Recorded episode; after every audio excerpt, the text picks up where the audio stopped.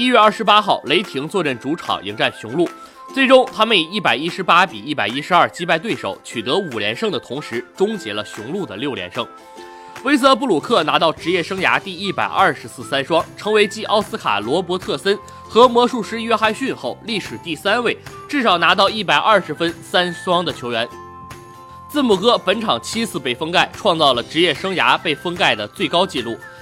雷霆方面，保罗·乔治三分球十二投八中，拿到三十六分、十三个篮板、三次助攻、三次抢断。威瑟布鲁克得到十三分、十三个篮板、十一次助攻。格林特拿到了十六分、四次助攻、五次抢断，福格森十五分、亚当斯十四分、八个篮板。雄鹿队阿伯托昆博拿到二十七分、十八个篮板、四次助攻，米德尔顿得到二十二分、四次篮板和六次助攻，洛佩兹拿到十九分、四个篮板、两次助攻、两次抢断，布罗戈登十八分、六个篮板，布莱德索十一分、六篮板、三次助攻。